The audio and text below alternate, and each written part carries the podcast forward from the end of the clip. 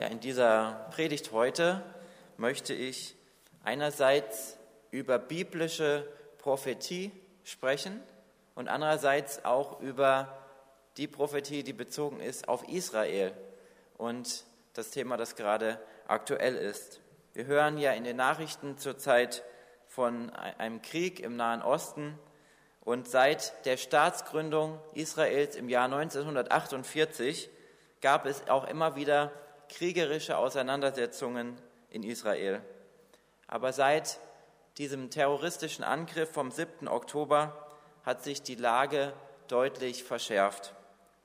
Die Terrororganisation Hamas ist ähm, aus dem Gazastreifen in das israelische Gebiet vorgedrungen und hat zahlreiche Zivilisten auf brutale Weise umgebracht. Wir können uns nicht vorstellen, was die Menschen dort durchmachen und auch was die, was die Angehörigen durchmachen müssen, die die Leute kennen, die dort betroffen sind. Als Reaktion auf diesen Angriff hat sich das israelische Militär dann vorgenommen, die Hamas zu vernichten. Und deshalb haben sie jetzt auch begonnen, den Gazastreifen anzugreifen. Dabei kommen nicht nur die Anhänger von der Hamas ums Leben, sondern leider auch viele Zivilisten von den Palästinensern, die dort leben. Der Krieg in Israel ist aber nicht nur ein Konflikt zwischen Israel und den Palästinensern, es sind auch noch viele andere Länder involviert. Muslimisch geprägte Länder unterstützen normalerweise ähm, die Palästinenser und Länder wie Amerika unterstützen in der Regel ähm, Israel. Und es ist schon erschreckend zu sehen, wie in kürzester Zeit das Interesse der ganzen Welt ähm, sich da fokussiert im Nahen Osten. Aber was, was können wir dazu denken? Wie können wir diese schrecklichen Ereignisse, von denen wir mitbekommen haben, einordnen? Wenn wir uns ähm, die Bibel anschauen, dann können wir besser verstehen, was dort vor sich geht. In der Bibel finden wir auch viele Aussagen in Bezug auf Israel.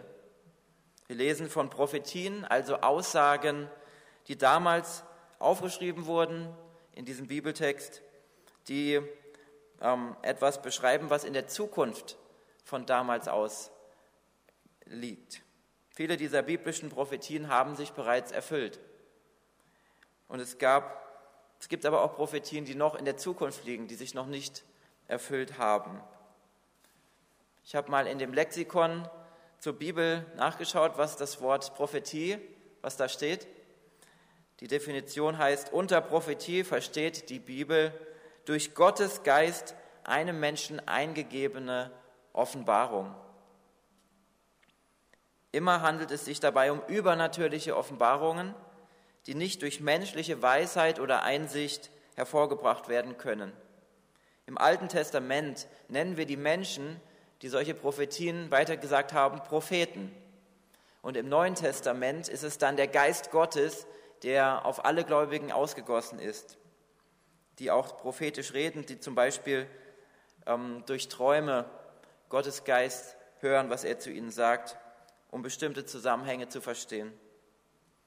Dabei sollte alles prophetische Wort, das wir hören, sollten wir prüfen und an dem Maßstab der Bibel ähm, ja, prüfen. Es gibt viele Menschen, die sagen, Gott hat mir gesagt dies und das und jenes. Das sollten wir aber nicht einfach so unreflektiert annehmen und als Wahrheit äh, ansehen, sondern ähm, das, die Aussagen mit dem Wort Gottes vergleichen. Und deswegen ist es so wichtig, dass wir auch die prophetischen Aussagen der Bibel kennen und dieses Buch hier gut kennen. Umso besser wir es kennen, umso besser können wir auch nachvollziehen, ob die Aussagen, die Menschen machen, damit übereinstimmen. Deswegen, es lohnt sich, die Bibel nicht nur zu lesen, sondern sie auch zu kennen. Der Apostel Paulus teilt uns in 1. Korinther 14, Vers 3 mit, welchen Zweck die Prophetie erfüllt. Da steht, wer aber prophetisch redet, der redet zur Menschen, zur Erbauung und zur Ermahnung und zur Tröstung. Die Prophetie ist also gut für uns, damit wir erstens in unserem Glauben gestärkt werden, damit wir zweitens zurückgeführt werden, wenn wir von den Wegen Gottes für uns abgekommen sind und drittens, dass wir in schwierigen Zeiten Hoffnung, nicht, die Hoffnung nicht verlieren. Lasst uns einmal drei Beispiele für diese Funktionen der Prophetie anschauen und dazu unsere Bibeln aufschlagen. Ähm, die erste Funktion der Prophetie ist die Erbauung, die Stärkung unseres Glaubens. Ein Beispiel dafür ist Jesaja Kapitel 53. Lasst uns das einmal aufschlagen. Das ist so in der Mitte der Bibel. Wenn wir dieses Kapitel lesen, das stärkt unseren Glauben. Mach dir bewusst, wenn wir, wenn wir das lesen, dass, dass dieser Text, den Jesaja da aufgeschrieben hat, sieben, noch mehr als 700 Jahre vor diesen Ereignissen, wo sich das erfüllt hat, aufgeschrieben wurde, bevor Jesus auf die Erde gekommen ist. Gottes Geist zeigte ihm diese Ereignisse im Zusammenhang mit dem Kreuz und mit der Auferstehung von Jesus. Ich lese Jesaja 53 ab Vers 4. In Wahrheit aber hat er die Krankheiten auf sich genommen, die für uns bestimmt waren, und die Schmerzen erlitten, die wir verdient hatten. Wir meinten, Gott habe ihn gestraft und geschlagen, doch wegen unserer Schuld wurde er gequält und wegen unseres Ungehorsams geschlagen. Die Strafe für unsere Schuld traf ihn, und wir sind gerettet. Er wurde verwundet, und wir sind heil geworden. Wir alle waren wie Schafe, die sich verlaufen haben. Jeder ging seinen eigenen Weg. Ihm aber hat der Herr unsere ganze Schuld aufgeladen.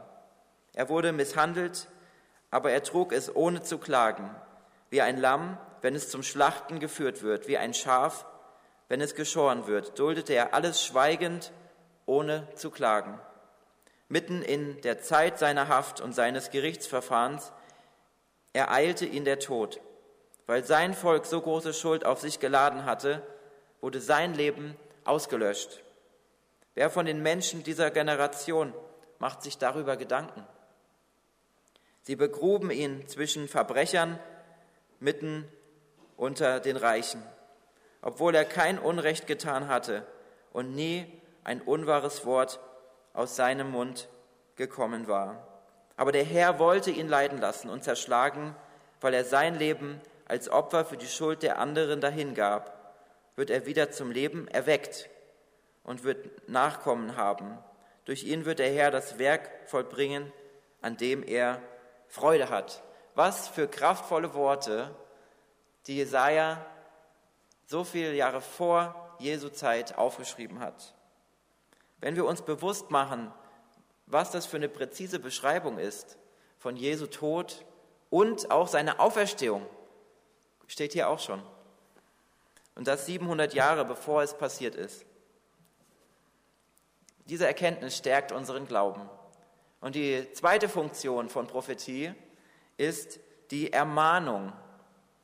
Und dazu finden wir auch wieder ein Beispiel, wo wir einen Bibelvers aufschlagen können, nämlich der steht in Markus Evangelium, Kapitel 13. Ihr könnt gerne mit mir aufschlagen.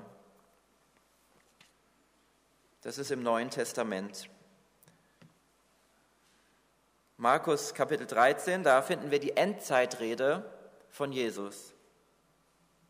Jesus war selbst ein Prophet und in dieser Rede hat er von dem Ende der Welt gesprochen.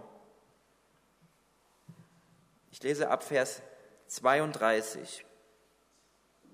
Jesus ermahnt uns in diesen Versen dazu, wachsam zu sein. Wir wissen nicht, wann das Ende der Welt kommen wird, aber wir sollten darauf jederzeit vorbereitet sein. Doch den Tag oder die Stunde, wann das Ende da ist, kennt niemand, auch nicht die Engel im Himmel, nicht einmal der Sohn, nur der Vater kennt sie. Seht zu, dass ihr wach bleibt, wenn ihr wisst nicht, wann der Zeitpunkt da ist. Es ist wie bei einem Mann, der verreist. Er verlässt sein Haus und überträgt seinen Dienern die Verantwortung. Jedem weist er seine Aufgabe zu und dem Türhüter befiehlt er wachsam zu sein.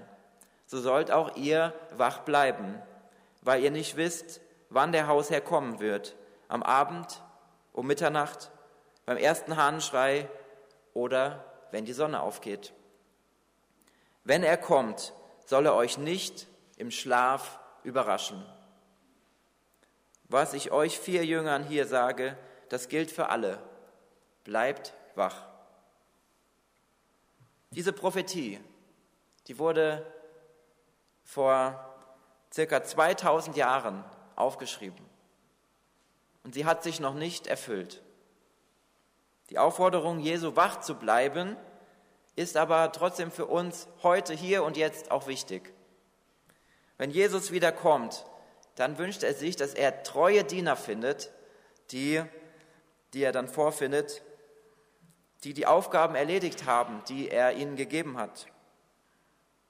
Wenn wir im Moment nicht gerade damit beschäftigt sind, sein Reich zu bauen, dann sollten wir aufwachen und wieder zu dem Weg Gottes für unser Leben zurückkommen. Und dann ein Beispiel für die dritte Funktion von Prophetie, das ist die Tröstung. Johannes, der Jünger Jesu, den er besonders lieb hatte, hat in der Offenbarung uns eine Prophetie hinterlassen, die uns angesichts auch von Schwierigkeiten Mut machen möchte. Wir erfahren, dass einmal ein Tag kommen wird, wo es keinen Schmerz mehr geben wird. Lasst uns aufschlagen in Offenbarung, Kapitel 21. Das ist das letzte Buch der Bibel. Ich lese ab Vers 1, Offenbarung 21. Dann sah ich einen neuen Himmel und eine neue Erde. Der erste Himmel und die erste Erde waren verschwunden und das Meer war nicht mehr. Ich sah, wie die heilige Stadt, das neue Jerusalem, von Gott aus dem Himmel herabkam. Sie war festlich geschmückt, wie eine Braut für ihren Bräutigam. Und vom Thron her hörte ich eine starke Stimme rufen, dies ist die Wohnstätte Gottes bei den Menschen. Er wird bei ihnen wohnen und sie werden seine Völker sein. Gott selbst wird als ihr Gott bei ihnen sein. Er wird alle ihre Tränen abwischen. Es wird keinen Tod mehr geben und keine Traurigkeit, keine Klage und keine Quälerei mehr. Was einmal war, ist für immer vorbei.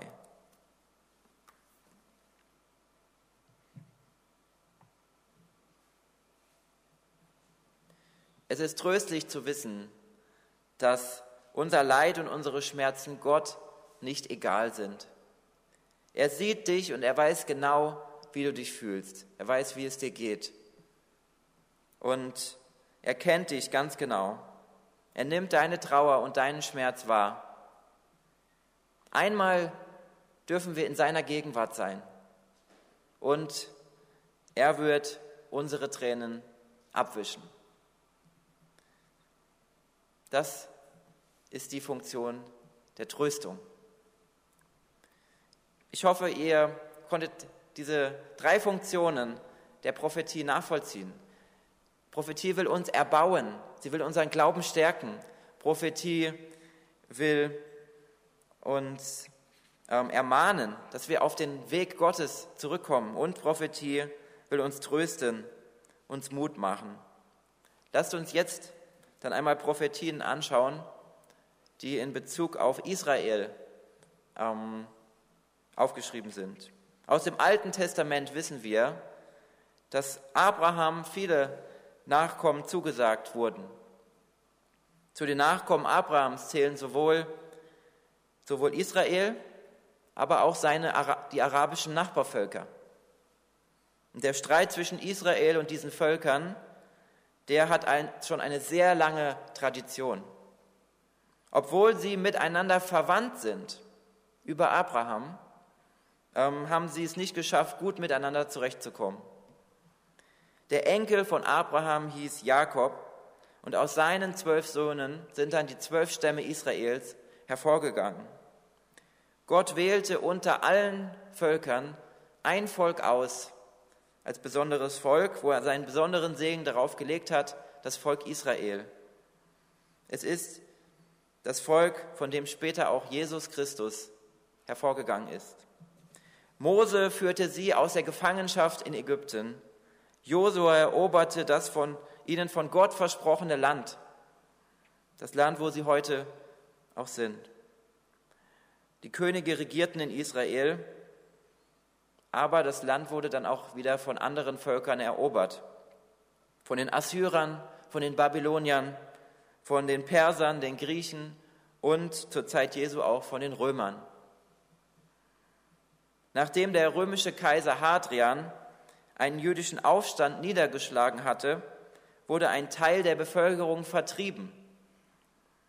So kam es im Laufe der Geschichte dazu, dass die Juden sich auf der ganzen Welt ausgebreitet haben.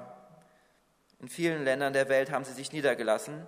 Und der Kaiser Hadrian hat dem Land dann den Namen Palästina gegeben. Palästina ist abgeleitet von von dem Volk der Philister, die wir im Alten Testament finden.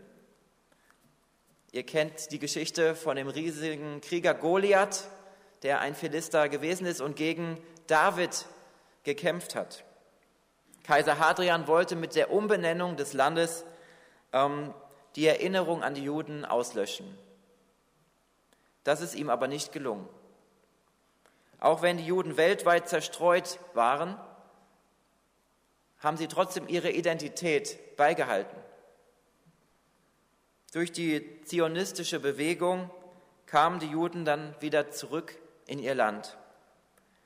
Und wenn ich richtig informiert bin, dann lebten zu allen Zeiten Juden, ähm, allen Zeiten nach der Eroberung durch Josua Juden in diesem Land, Israel. Und dann 1948 kam es zur Gründung des Staates Israel. Der neue Staat wurde international anerkannt, doch noch in der Gründungsnacht haben die Nachbarstaaten Israel den Krieg erklärt.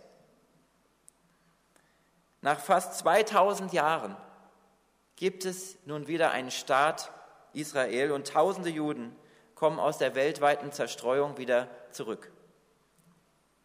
Jetzt lesen wir eine Prophetie dazu in Hesekiel Kapitel 34.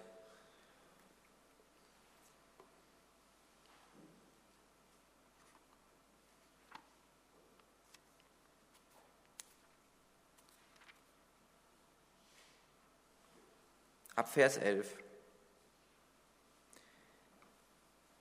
Der Herr, der mächtige Gott, hat gesagt, ich selbst will jetzt nach meinen Schafen sehen und mich um sie kümmern wie ein Hirt seine Herde wieder zusammensucht, wenn sie auseinandergetrieben worden sind, so suche ich jetzt meine Schafe zusammen.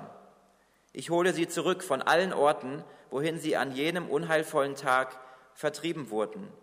Aus fremden Ländern und Völkern hole ich sie heraus.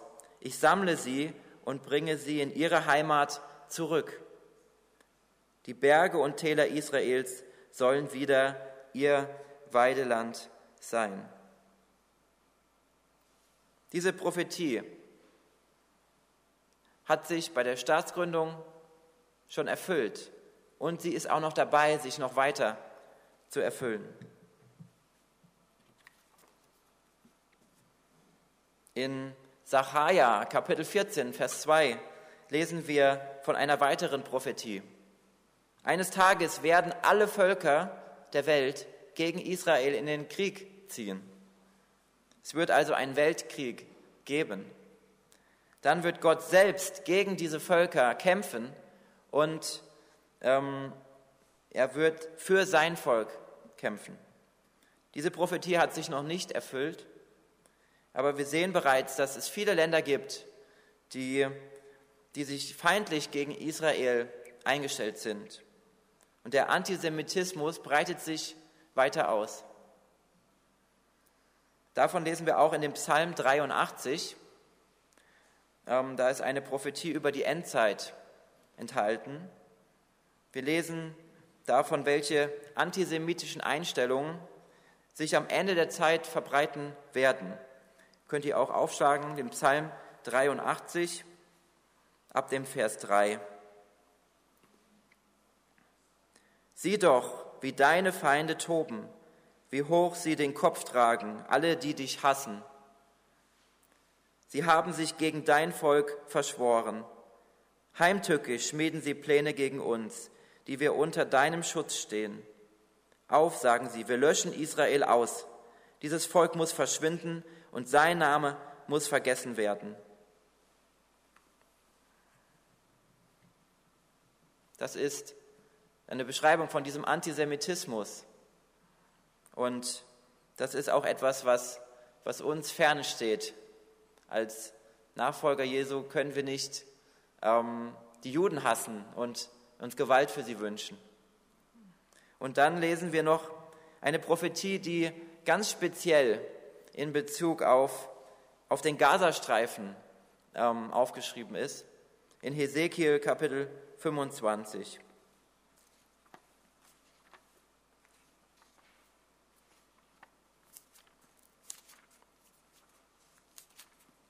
Da wird auch der, der Gazastreifen erwähnt.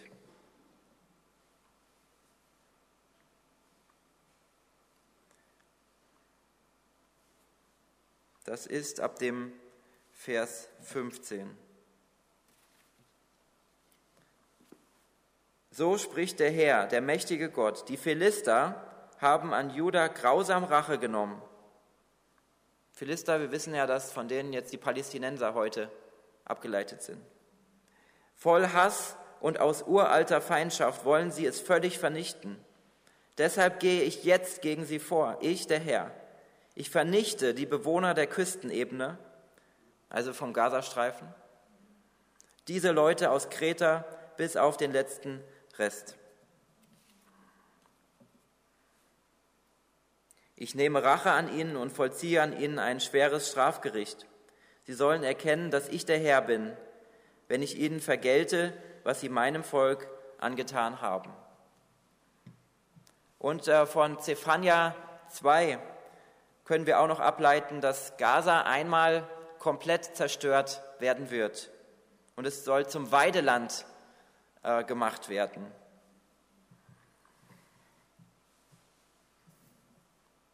Da steht, Gaza wird entvölkert, Aschkelon verwüstet. Schon um die Mittagszeit werden die Bewohner von Aschdod weggeführt. Ekron wird dem Erdboden gleichgemacht.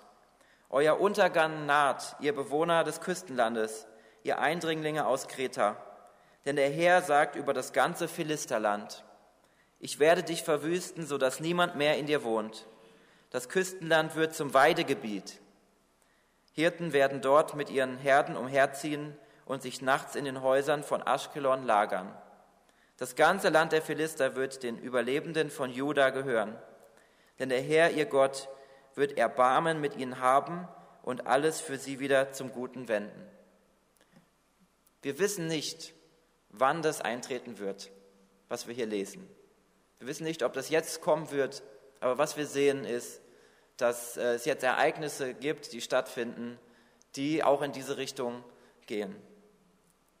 Die Ereignisse die wir aus Israel mitbekommen, die können uns verunsichern, die können uns Angst machen. Aber gerade in dieser Zeit dürfen wir uns auf die Zusagen verlassen, die Jesus uns gegeben hat.